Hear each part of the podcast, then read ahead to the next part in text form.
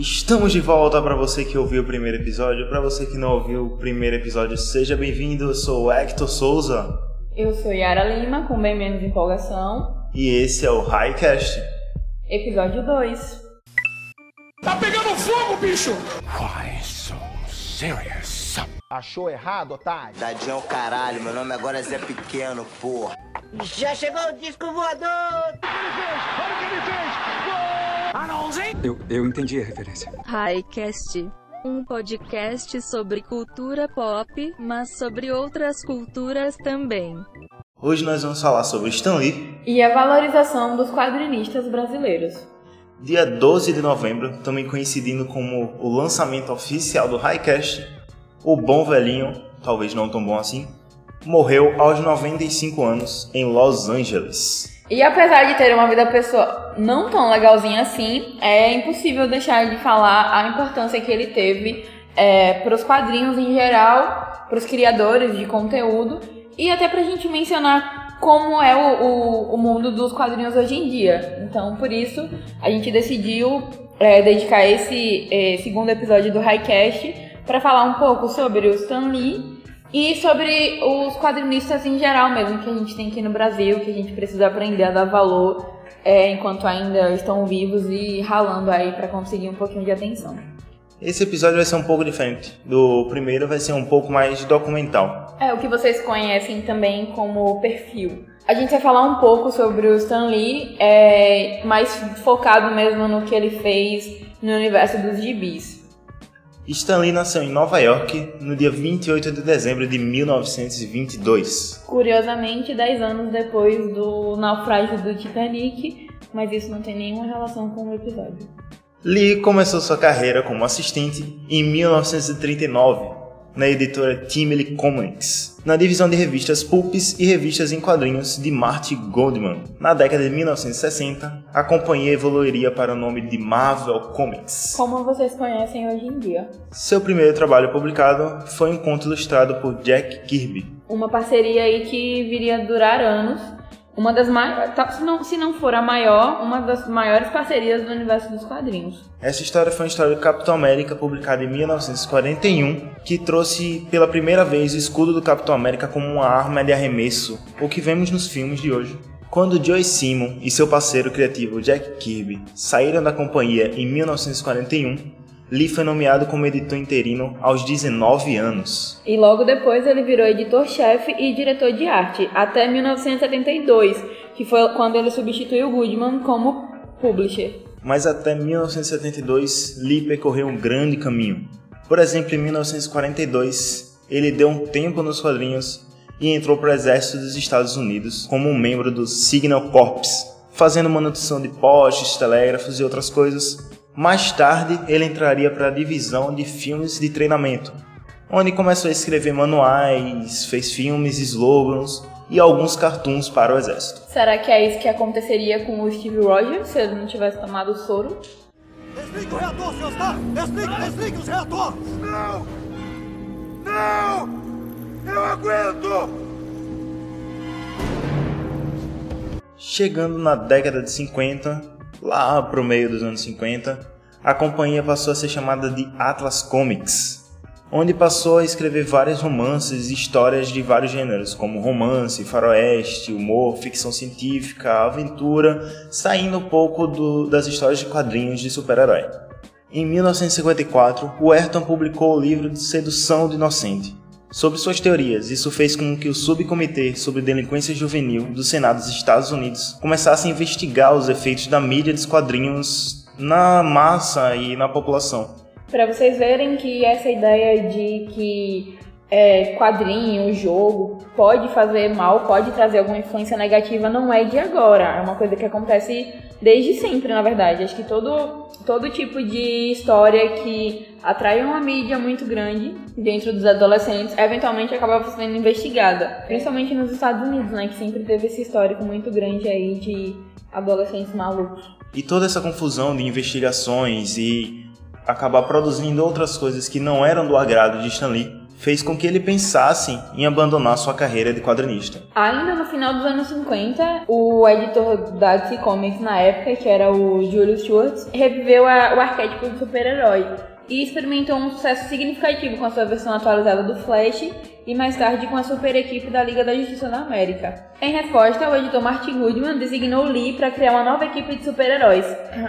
Foi aí que Stan Lee criou seus primeiros super-heróis. Junto de Jack Kirby, eles criaram o Quarteto Fantástico, uma equipe que também era baseada em outra equipe da DC Comics não tão famosas, chamado Challenges of the Unknown. A popularidade imediata do Quarteto Fantástico levou Lee e os ilustradores da Marvel a produzirem novos títulos. Assim, Lee e Kirby criaram muitos outros super-heróis, como Hulk, Thor, Homem de Ferro e os X-Men. Com Bill Everett, eles criaram o Demolidor e com Steve Ditko criaram o Doutor Estranho e o personagem mais bem sucedido da Marvel em público e números, o Homem-Aranha. Bota o anúncio na primeira página. Dinheiro vivo por foto do Homem-Aranha. Na época, todos eles viviam em um universo compartilhado. É, não era esse trabalho que a gente tem hoje em dia. E Lee e Kirby reuniram vários de seus personagens recém-criados no título Avengers.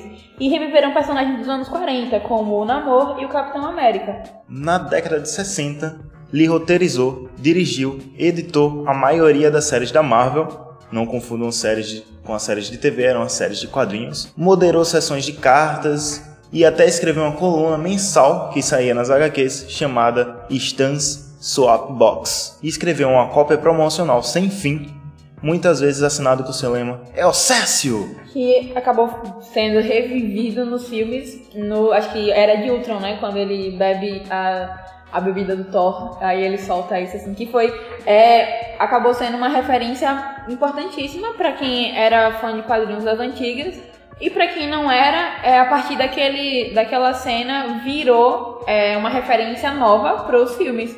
Então, quem, quem é fã mais antigo, quem já leu esses gibis, entendeu naquele momento que ele estava fazendo uma referência a ele próprio. E quem não conhecia os quadrinhos virou uma referência daquele momento. A partir dali, todos os filmes ele acabava falando a icônica frase: Excelsior! E uma curiosidade é que Excelsior também é o lema da cidade de Nova York. Após a saída de Dítico da Marvel em 66, John Romita tornou-se o sócio, o colaborador de Stan Lee em O Espetacular Homem-Aranha, que em um ano superou o Quarteto Fantástico para se tornar a revista mais vendida da empresa. As histórias de Lee Romita se concentravam tanto na vida social e universitária do personagem quanto nas aberturas do Homem-Aranha.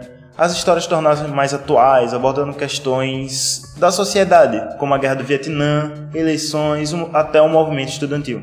Outra curiosidade é que Stan Lee sempre colocava algum defeito em seus personagens, alguma coisa que os personagens precisavam superar. Por exemplo, o Homem-Aranha, ele teve a morte do seu tio e era aquele nerd excluído socialmente. Na verdade, o Homem-Aranha teve tudo que superar, né? É herói lascado da porra.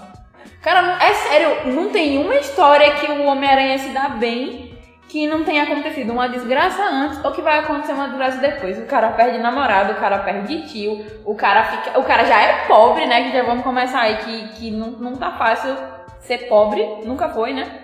Mas veja, o cara não tem dinheiro, o cara ganha aqui uns poderizinhos pra conseguir fazer umas paradas massa.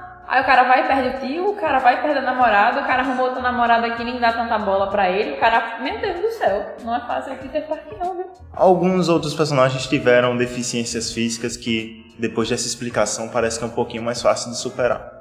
Por exemplo, o Demolidor era cego, ou se não, o Tony Stark que era alcoólatra. Então, se vocês pararem para ver, todas as criações de Stan Lee sempre tem alguma deficiência ali que superar. Até o próprio Thor, que é o deus do trovão, na sua criação na sua forma humana, ele era um médico que vivia de bengala, mano. E é curioso a ideia do Tony Stark ser alcoólatra, porque o Robert Downey Jr. também era, e tipo, ele várias vezes já fez declarações dizendo o quanto ele era grato ao Stan Lee por dar uma revitalizada na carreira dele. Que, que embora o Downey Jr. esteja aí há muito, bom, há muito tempo na indústria cinematográfica, ele estava bem esquecido quando surgiu a ideia dele fazer o Homem de Ferro.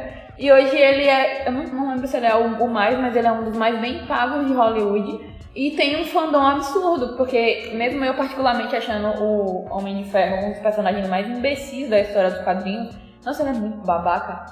É, o Downey Jr.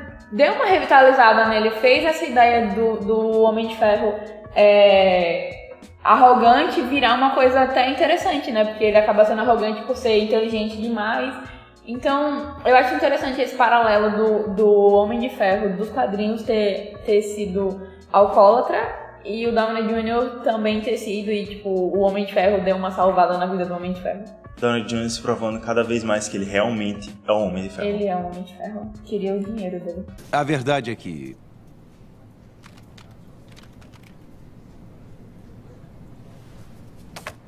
Eu sou o Homem de Ferro.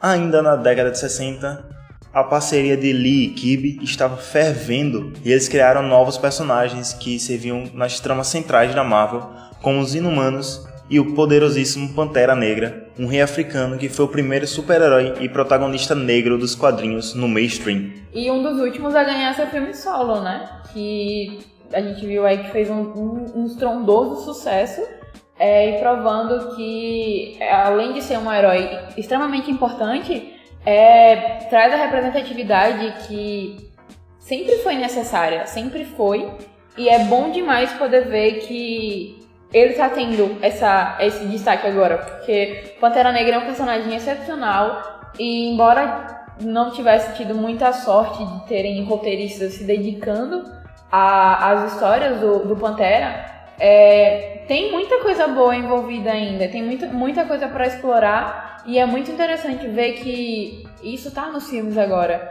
e com espaço para continuar depois, depois de uma bilheteria absurda que foi esse filme. Sucesso de, de crítica, sucesso de público.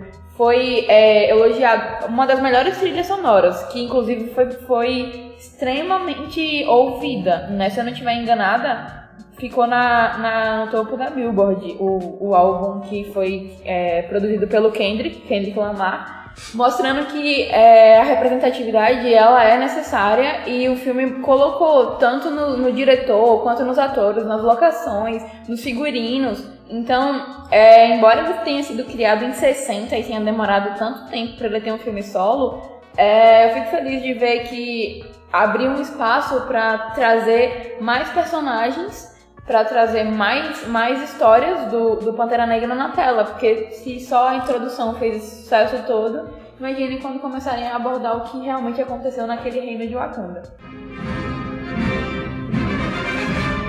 Wakanda forever!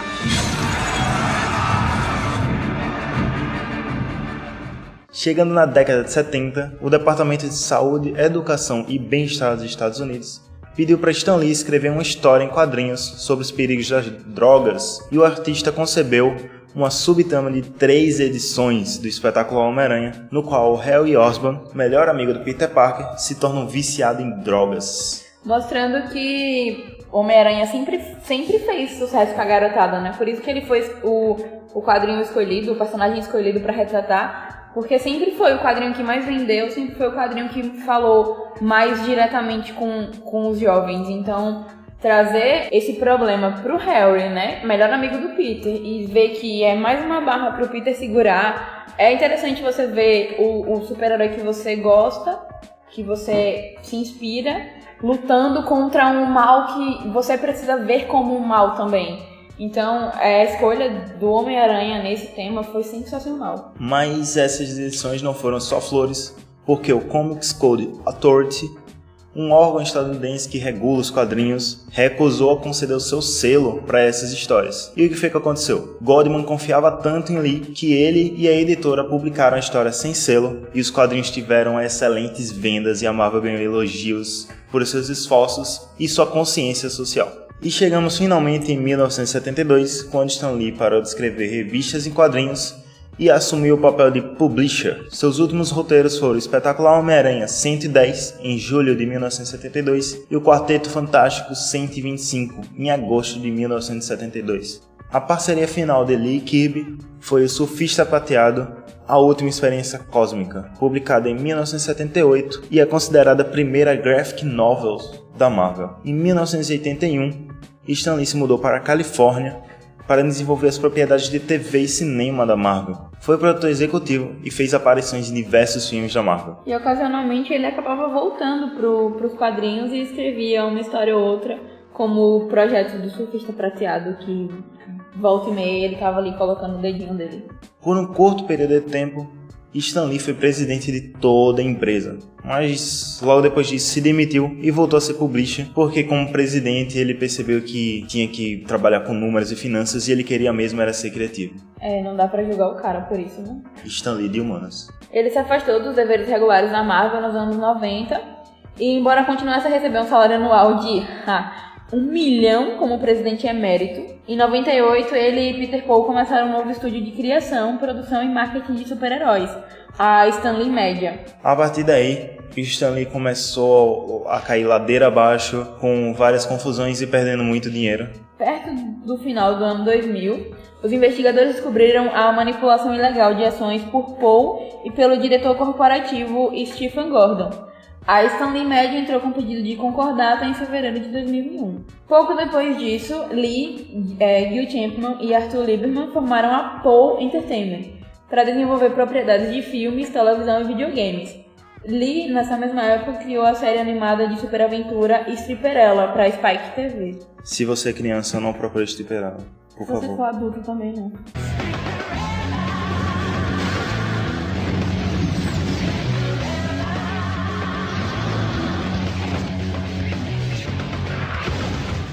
Após o sucesso dos filmes de X-Men e Homem-Aranha, Stan Lee entrou com processo com a Marvel, alegando que a empresa não estava pagando sua parte dos lucros nos filmes que ele co-criou. Porém, por ter feito isso ainda como funcionário, Lee não possuía direi os direitos autorais dos heróis.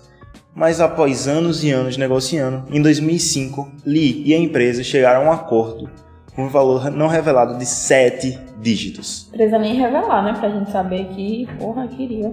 Em março de 2007, depois de a Stanley Media ter sido comprada por Jim Neffel, a empresa entrou com uma ação contra a Marvel Entertainment por 5 bilhões, afirmando que Lee havia dado seus direitos a vários personagens da Marvel para a Stanley Media em troca de ações e um salário. Em junho de 2007, a Stanley Media processou o Lee e sua nova empresa, a Paul Entertainment. Mesmo depois de se aposentar da Marvel, Stan Lee nunca parou de criar e fazer vários quadrinhos. Ele chegou até a lançar um projeto dentro da DC Comics, a maior rival da Marvel, com a série Just Imagine, onde ele reimaginou vários super-heróis da DC. O último trabalho do Stan Lee foi a graphic novel digital Stan Lee's God Walk, que ele apresentou na San Diego Comic Con de 2016. A versão impressa do livro ganhou o prêmio Independent Voice Awards no ano de 2017, do Independent Book Awards. Chegamos ao último ano do velhinho, quando no dia 12 de novembro de 2018, ele morreu aos 95 anos em Los Angeles, depois de ser levado ao hospital por conta de um AVC. Em 2017, ele já tinha sofrido um surto de pneumonia e foi internado, um pouco depois da morte de sua esposa, Joan Lee. Bom, Stanley morreu de amor, né? Ou de saudades. De saudades. Ai, que tristeza. Excelsior! Mas então, o que, a gente tem pra tirar disso? O que, que a gente pode falar? É... O Stan Lee foi um dos caras mais inteligentes nesse ramo, né? Ele soube. é, Não, não só a gente não pode falar que tudo se deu graças às, às criações, porque a quantidade de artista que cria e não tem reconhecimento é muito maior do que os artistas conhecidos. Mas o cara soube se virar é, soube como, como conseguir conquistar os jovens, que era quem dava grana, né? A ideia de uma série, de você ir todo, todo, toda semana, comprar um quadrinho pra saber o que tá acontecendo, é, sempre foi muito bonitinha, muito nostálgica, né? Eu lembro, hoje em dia a gente pode colecionar quadrinhos semanais ou quinzenais, mas em questão de dois dias da publicação original a gente já tem ele disponível na internet. Então não tem aquela nostalgia de você ir na banca e ter amizade com o dono da banca e esperar que ele guarde. Na verdade eu tenho ainda, porque felizmente eu conheço pessoas muito legais que sempre acabam guardando os meus gibis. Mas ainda assim é, não, é uma, não é uma coisa como acontecia antes, né? De você compartilhar com, com as pessoas e todo mundo ler aquele mesmo, aquela mesma edição. Então, o, o Stan Lee ele foi inteligente, é, tanto na, na parte de, de criar heróis parecidos com, com o, seus, o seu público, tipo Homem-Aranha mesmo, né? Um jovem que não tem grana, é, que tá no colégio e passa por várias dificuldades na vida como uma pessoa normal mesmo. E, tipo, virando um super-herói que tem uma liberdade pra fazer várias coisas, que é meio que uma, uma alegoria entre quem a gente é e quem a gente queria ser. E o próprio Lee, em entrevista, quando foi perguntado sobre a criação do Demolidor, ele mesmo falou que quando ele criava seus personagens, todo mês ele ia lá e fazia vários quadrinhos para vender. No início ele não pensava em influenciar pessoas, ele pensava no dinheiro que ele ia receber para conseguir colocar o prato e a comida na mesa. É, até porque quem produz conteúdo também tem família, gente, pelo amor de Deus. Pague os produtores de conteúdo. É, exato, exato. A melhor coisa que vocês fazem é quando vocês gostam de um trabalho é divulgar, sabe? Não, não entrem nessa vibe de, de underground, de que o que você curte ninguém pode curtir. Você recebeu um dom, Peter. Com grandes poderes, vem grandes responsabilidades.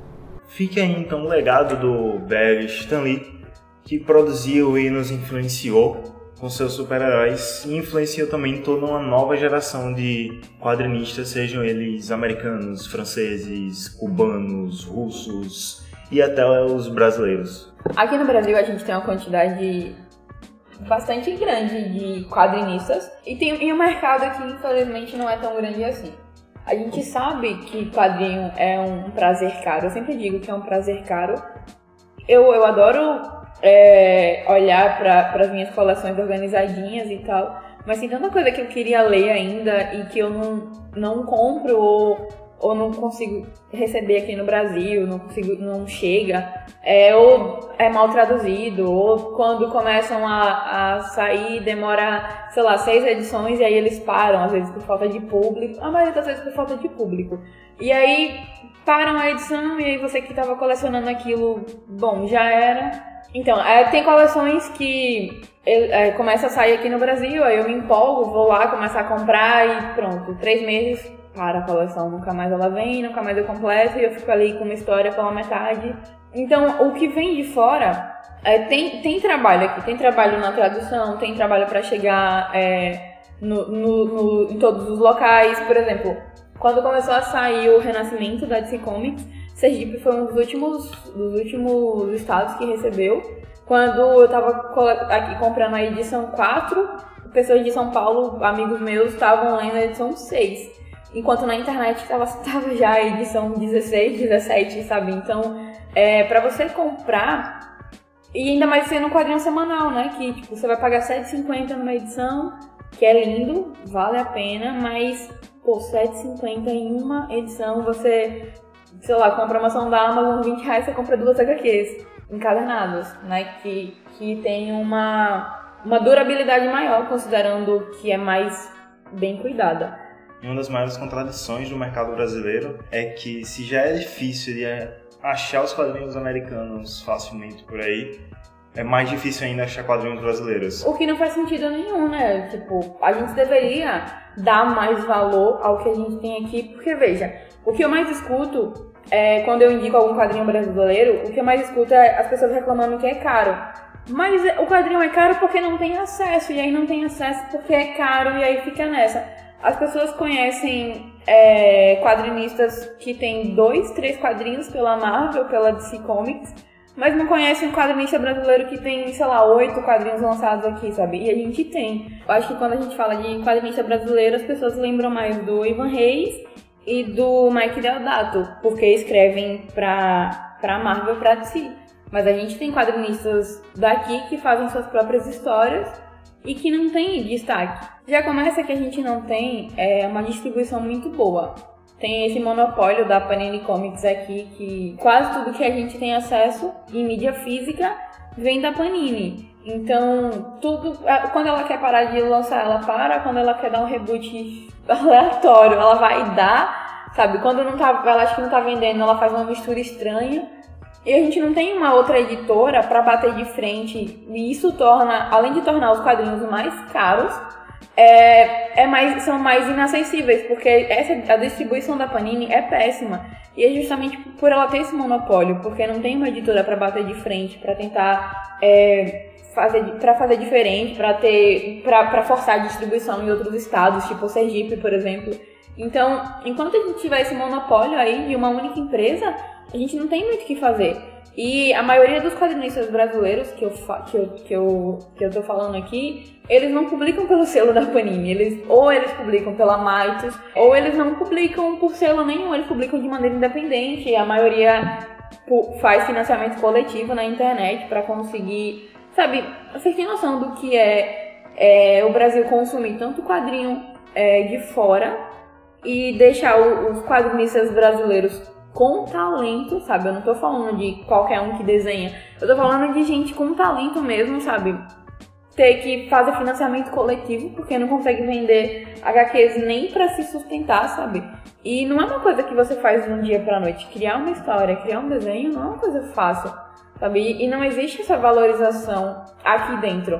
Muitas vezes os financiamentos coletivos não chegam nem a 100% da meta. Exato. Os caras ficam procurando outras formas de financiar, porque eles têm aquele desejo de viver disso, mas não conseguem por falta de espaço. Exato, e deve ser pior ainda você ver é, que aqui dentro a gente ainda não tem um mercado estabelecido de quadrinhos. Nos Estados Unidos, pô, tá ficando fraco, imagina aqui dentro. Mas a gente tem, tem, tem é, muito colecionador aqui. E se essas pessoas comprassem os, gibis daqui dentro, sabe, que tem obras muito boas. A gente tem aqui o, o Dahmer, o André Dahmer, que eu acho que é um dos, dos quadrinistas brasileiros que mais tem obras. E o que ele mais faz é escrever para jornal, é escrever, é escrever charge, é escrever tirinha. E ele é mais conhecido na internet, que a gente vê as tirinhas dele Todo mundo faz, ah meu Deus, que engraçado, compartilha, retweeta. E não compra a não, bexiga do quadrinho. Na verdade, nem sabe de quem é. Exato. Às vezes vê no supermercado aqueles bookzinhos que tem, que vem só as tirinhas, não compra e muitas vezes acha que é alguém de fora que algum, alguém na internet traduziu e colocou em português. Porque ainda não existe essa valorização do quadrinista brasileiro, até mesmo pra tirinha. Que, galera, sempre existiu esses quadrinistas que fazem tirinha e charges pro Brasil? Até porque, primeiro, tem que começar de algum lugar, e segundo, os jornais pagam, né? Então, tipo, o, o André Dahmer, os quadrinhos dele, é, as tirinhas também são sempre tudo muito ácido, muito cheio de, de humor mais pesado, é, politicamente incorreto, e ele critica muito a política brasileira. Então, a maior parte das coisas, por exemplo, que eu vejo do Dahmer é pelo Twitter ou pelo Instagram, mais pelo Twitter principalmente. E o que, o que eu via dele em, em jornais, sempre uma tirinha ou outra. Mas ele tem muita coisa boa. O Quadrinhos dos Anos 10, que eu acho que é o gibi dele mais famoso, é sensacional. Foi uma das melhores coisas que eu já li aqui. E eu conheço literalmente uma pessoa que conhece esse quadrinho além de mim. Nossa, que cult. Eu conheço uma pessoa além de mim que, que já leu, que conhece. E um dos meus medos é a gente estar tá aqui falando o nome Andra Dama, Andra Dama, Andra Dama. E você que está nos ouvindo não sabe quem é, então vou deixar o link do site dele aqui na descrição do post. E quando você abrir o site, você vai dizer: Meu Deus do céu, eu sempre vi os quadrinhos desse cara e nunca Exato. soube que era ele. Você, vocês sabem quem é, tenho certeza que vocês sabem quem é. Vocês podem não conhecer por nome ou é, é, não, não saber que o cara é brasileiro, só viu a tirinha, não sabia quem era.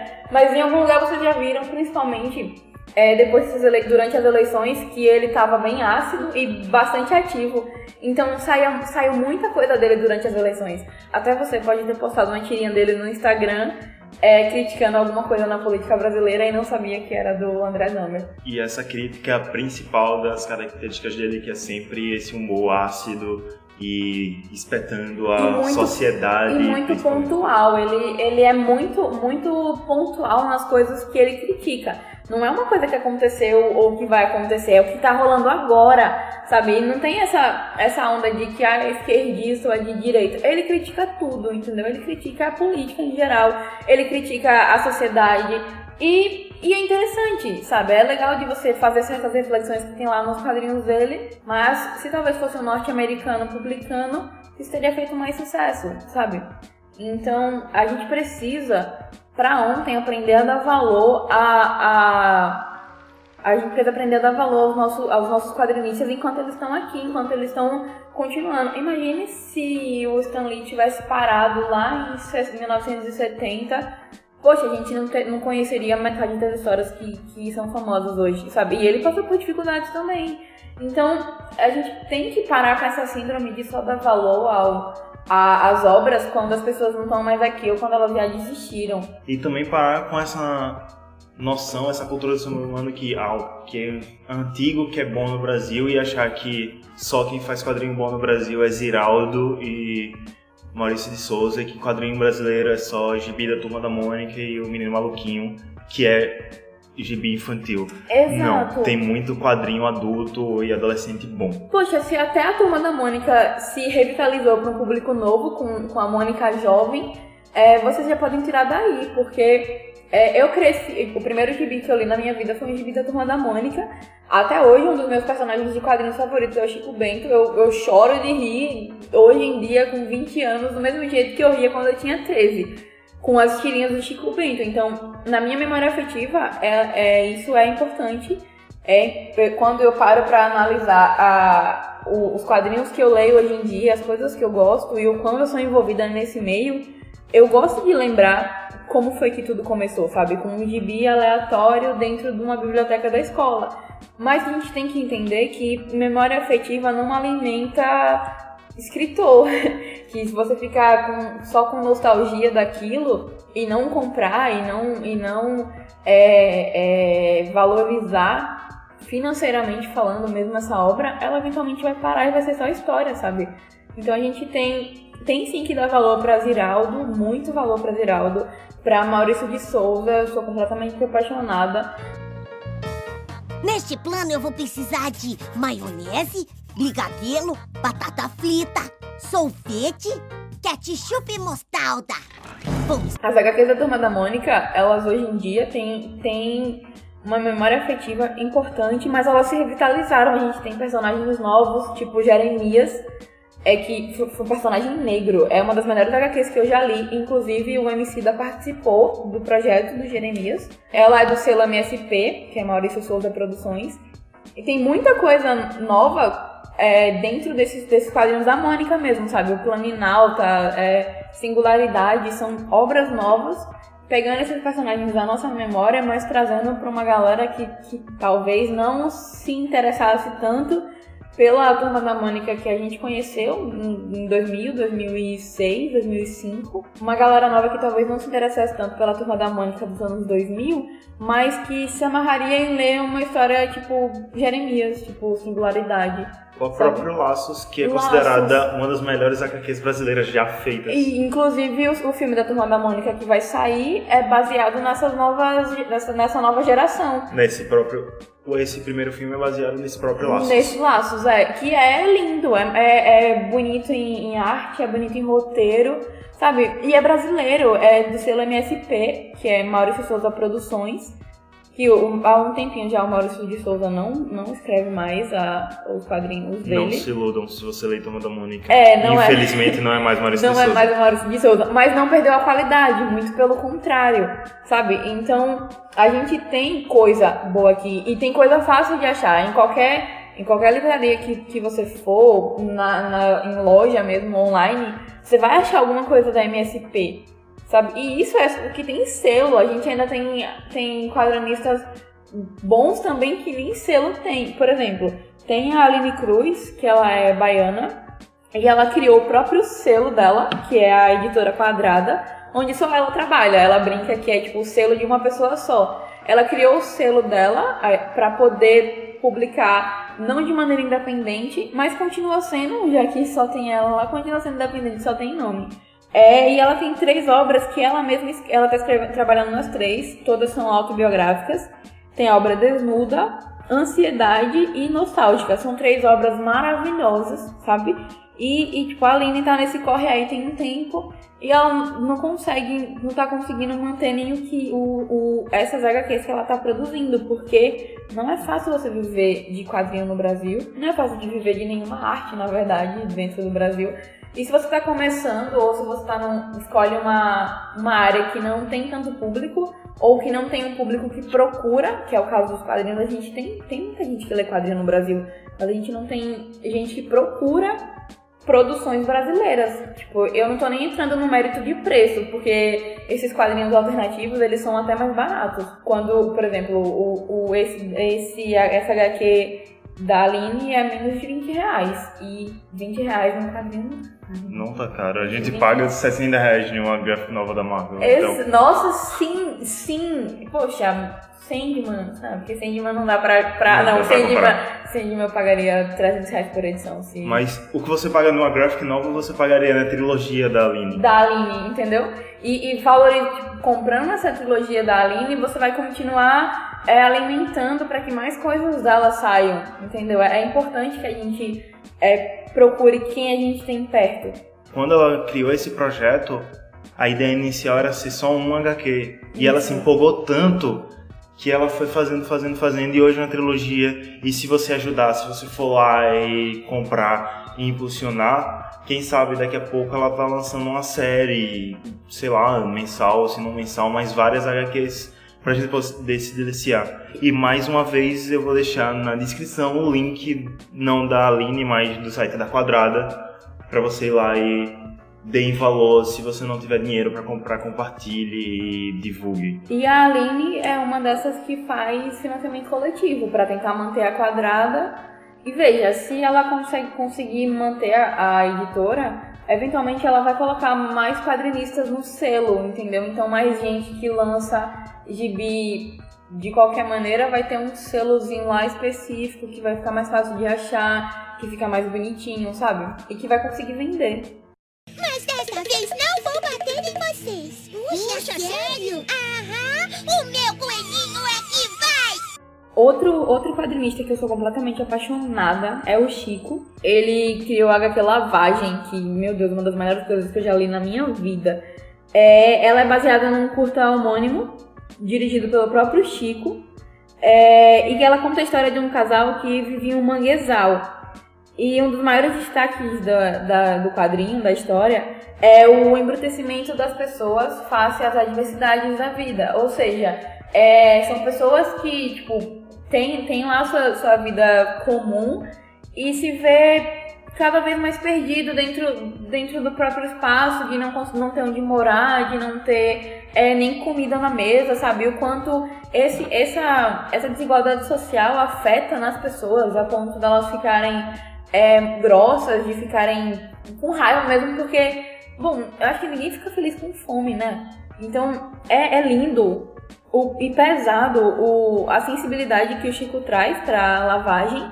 E, e lendo o quadrinho, você fica ainda mais horrorizado, porque ele, ele é bem gore mesmo, é bem, é bem pesado, mas é uma obra-prima, sabe? É um, é um quadrinho fascinante e mais uma vez não tem conhecimento. As pessoas, pouca gente sabe que existe, pouca gente sabe que é brasileiro. Aí esse quadrinho do Chico é um pouquinho mais caro, mas é uma arte monstra, é lindo, é muito mais bem feito. Então não dá pra você cobrar barato se você não tem saída, você tem que pelo menos pagar o processo, né? E o cara é tão louco que ele não quis só se aventurar em uma arte. Ele foi logo para duas artes que são muito difíceis de ter reconhecimento aqui no Brasil. Que ele fez o curta, que ele tá na área do cinema, que por experiência própria eu sei que não é tão fácil. E ele também foi para os quadrinhos, que é outra área que também não é tão fácil. Então, motivem esses artistas para produzirem cada vez mais em áreas mais diferentes possíveis. É, por exemplo, vocês conhecem é, ou já ouviram falar sobre o prêmio Eisner? É tipo o prêmio mais importante dos quadrinhos. Ele é, não sei, digamos que ele é o Oscar dos gibis. E esse ano o vencedor do prêmio Eisner foi um brasileiro. Você sabia disso? É o Marcelo de Salete, que de todos que a gente falou aqui agora é o meu favorito. E ele ganhou o prêmio desse ano com a HQ Kumbi. Tipo, as histórias do, do De Salete, elas focam muito em temas como violência urbana, discriminação racial e os problemas que, que entrepassam na vida do jovem negro. Então, ele é, é um quadrinista negro que não nega suas raízes, ele, ele trabalha é, sempre em frente a, ao que, que é da vida dele, é o que é do, do dia a dia dele. E as HQs dele, tanto o Kumbi quanto o Angola Janga, falam sobre isso, sabe? A Angola Janga, ela conta uma história sobre Palmares, por exemplo. E é linda, é uma HQ, é, ela é bonita em termos técnicos, ela é bonita na história, ela é bem feita, é, dá vontade de ter, sabe? E, e a HQ ganhou o prêmio lá fora. Ela tem reconhecimento lá fora e ela não tem esse reconhecimento aqui. O Dessalete, ele, ele comenta sempre que quase ninguém conhece o trabalho dele, ou quando conhece, tipo, Kumbi ou, ou Angola Janga, não sabe que é dele, porque tá perto, entendeu? Então, a gente tem que, que valorizar essas pessoas, tem que procurar essa, essas, essas obras que estão perto para que essa galera continue crescendo, sabe? Imagina, sei lá, a Aline Cruz ganhando Eisner, o, o André Dahmer ganhando Eisner. Pô, que, interessante você ver. E esse prêmio ele é anunciado na San Diego Comic Con. Aquela mesmo que tá sempre lançando trailer de um monte de filme no sábado e no domingo. Pois bem, eles anunciam o vencedor lá. E lá fora as pessoas sabem quem é o, o, o Marcelo de Salete, sabem o que é Kumbi. Entendeu? E aqui dentro não. E você falou que o Di Salete falou que algumas pessoas não conhecem a. não sabem que a autoria das HQs são dele por ser ele, por estar perto. E a gente também tem muito essa coisa de a gente acha que o que está perto não consegue fazer Exato. um trabalho tão bom, não consegue ser genial por estar do nosso lado. E nem sempre o que é genial está tão longe. Se Stanley longe conseguiu fazer os jovens nerds dos anos 70 e 80 se identificarem com Peter Parker, de Salete pode fazer os jovens negros do Brasil se identificarem com os HQs dele. Então é muito essa coisa de região, de localidade e do que você vive e transpirar isso no que os outros estão vivendo também e você se relacionar com o seu próprio público. Exato. Tanto, o- tanto que o Dessalete, ele traz é, muito da realidade dele para os quadrinhos dele. A realidade dele e muitos jovens negros se identificariam com o que ele está contando. Assim como muitos jovens negros que, for, que forem ler Jeremias vão sentir a mesma coisa. Ou, sei lá, se as pessoas forem ler Lavagem, elas também vão sentir isso, sabe? Você sente uma indignação com aquela situação por saber que pessoas de fato passam por aquilo. É, mas você precisa ler, você precisa saber que fora da sua bolha existem pessoas que sofrem, sabe? E ler quadrinhos que falam sobre isso, tipo, quadrinho não é só super-herói, não é só história de criança, não é só diversão, sabe? Existem e muitos quadrinhos aqui do Brasil mesmo com senso crítico absurdo que contam da nossa vida, que falam da nossa sociedade, que falam da nossa política. O que não falta é história pra contar e a quantidade de gente disposta pra nos contar isso é absurda. Então a gente só precisa dar uma chance. E você aí agora deve estar pensando, ah, mas essa coisa de social, do negro, não é muito minha vibe, eu prefiro aquela coisa de ação, super-herói. Por exemplo, eu tenho alguém próximo aqui em Sergipe, que a gente é Sergipe, então eu vou dizer exemplo de Sergipe. A gente tem aqui próximo o Rodrigo Seixas, que lançou um HQ. Ele lutou muito para conseguir lançar esse HQ, é um sonho dele. E é um HQ muito nonsense, porque é um samurai que luta boxe e luta dançando tango, sabe? Mas é maravilhosa. É, um- e o, o traço dele é muito lindo, é uma HQ muito boa, ele faz em preto e branco e fica uma coisa maravilhosa. Inclusive, eu não sei se a HQ tá à venda, mas se a HQ não tiver à venda, o link das redes dele vai estar aqui, algum link vai estar aqui. É, e, e ele sempre tem alguma disponível pra venda, sabe? É uma HQ linda e é daqui de perto, sabe? É de um cara que tá aqui do nosso lado, tentando fazer os corre dele, tentando de alguma maneira sobreviver a, a, a esse. sobreviver dessa arte. E até a gente aqui de Sergipe não conhece o cara que, que mora aqui do lado, que produz esse conteúdo, que tá sempre na Saraiva falando sobre HQ de horror, mas ele também produz, sabe? E a HQ dele é linda, deem chance pro que a gente tem aqui perto. E eu vou finalizar recitando uma frase do próprio Rodrigo, não com as mesmas palavras, porque eu não lembro, mas em uma conversa ele disse que ele tem que trabalhar, se esforçar o triplo, ou às vezes o quádruplo dos artistas já consagrados, porque se alguém vai na livraria e vê um HQ do Frank Miller e vê um HQ dele, o cara não vai pensar nenhuma vez e já vai direto na do Frank Miller e comprar. Se eu abrisse a HQ do Frank Miller, eu pensava hum, dez vezes antes de levar do Frank Miller, porque, meu Deus do céu, já deu, gente. Chega, chega. Olha, Frank Miller, Alex Ross são São ótimos? São sim. São ótimos. Mas, porra, a gente tem aí um monte de gente nova chegando, sabe? Com, com artes lindas, com histórias boas, que, que só quer uma chance. Aqui em Sergipe a gente tem o. tem também o F, aqui dentro da, da UFES, sabe? E ele tem. Eu amo os quadrinhos dele, porque são sempre sobre a gente, sobre os jovens, sobre o jovem universitário que chega em casa e só quer deitar um pouco, sobre o vazio existencial que, que a gente sente depois de uma prova, por exemplo. Será que eu fui bem? Será que eu não fui? Agora? E ele tá aqui passeando pelos corredores da UFES todos os dias, sabe? E, e, a arte dele é linda e ele se esforça, a gente vê que ele se esforça para ter algum reconhecimento nisso, mas é pouco, sabe? E ele tem um livro e quase ninguém sabe. Quase ele- ninguém sabe. Gente, ele já foi pra, pra, pro Artistas Alley da Comic Con, sabe? E tipo, você já, já parou pra pensar, você que compra quadrinhos assidu- assiduamente, você já parou pra pensar que tem um cara aqui do lado com umas artes lindas que você poderia dar uma moral também? E é sério, não é só porque é perto, é porque os quadrinhos do F são lindos, eu sou apaixonada. E, e são tão, tão reais, tão próximos da gente. Eu, me, eu sinto uma paz lendo o- o- os quadrinhos dele e, e percebendo que eu não sou a única jovem da UFES que tá ficando doida, que tem muita gente que fica doido também. E ele fala do nosso ambiente escolar, ele fala da nossa vida, sabe? Então, deem uma chance para os produtores nacionais para que a gente consiga aumentar esse mercado, para que a gente consiga fazer um nome, sabe? Porque talento a gente tem.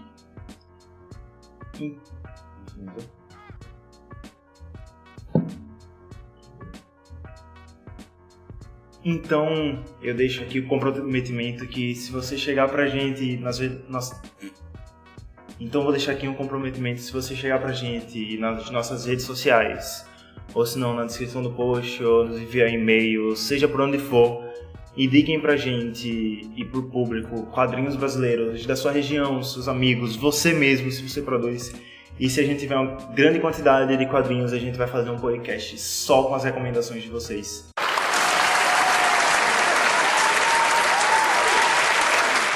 E a moral desse episódio é: divulguem o Highcast por aí, nos sigam nas redes sociais. E continuem dando seu feedback. Gente, é, eu queria aqui agradecer rapidão pelo feedback que vocês deram do nosso primeiro episódio. Foi essencial. É, a gente ficou surpreso pela quantidade de gente que de fato veio falar. Sabe, para um episódio piloto a gente não estava esperando que fossem ter é, tanta gente mandando mensagem, parando a gente pra falar, olha, eu ouvi seu episódio, foi muito bom. E dando dicas, sabe, olha, é melhor, melhora isso, ou aquilo tá muito bom. Então, obrigada pelo feedback, continue dando isso pra gente, porque a gente tá fazendo isso aqui pra vocês. Então, se vocês estiverem aí pra comentar, fiquem à vontade, a gente está sempre disponível pra ouvir. É, obrigada mesmo e continuem ouvindo o Highcast. Eu sou Yara Lima Eu sou Hector Souza. e esse foi mais um episódio do Highcast. É hora de dar tchau. É hora de dar tchau. É hora de dar tchau.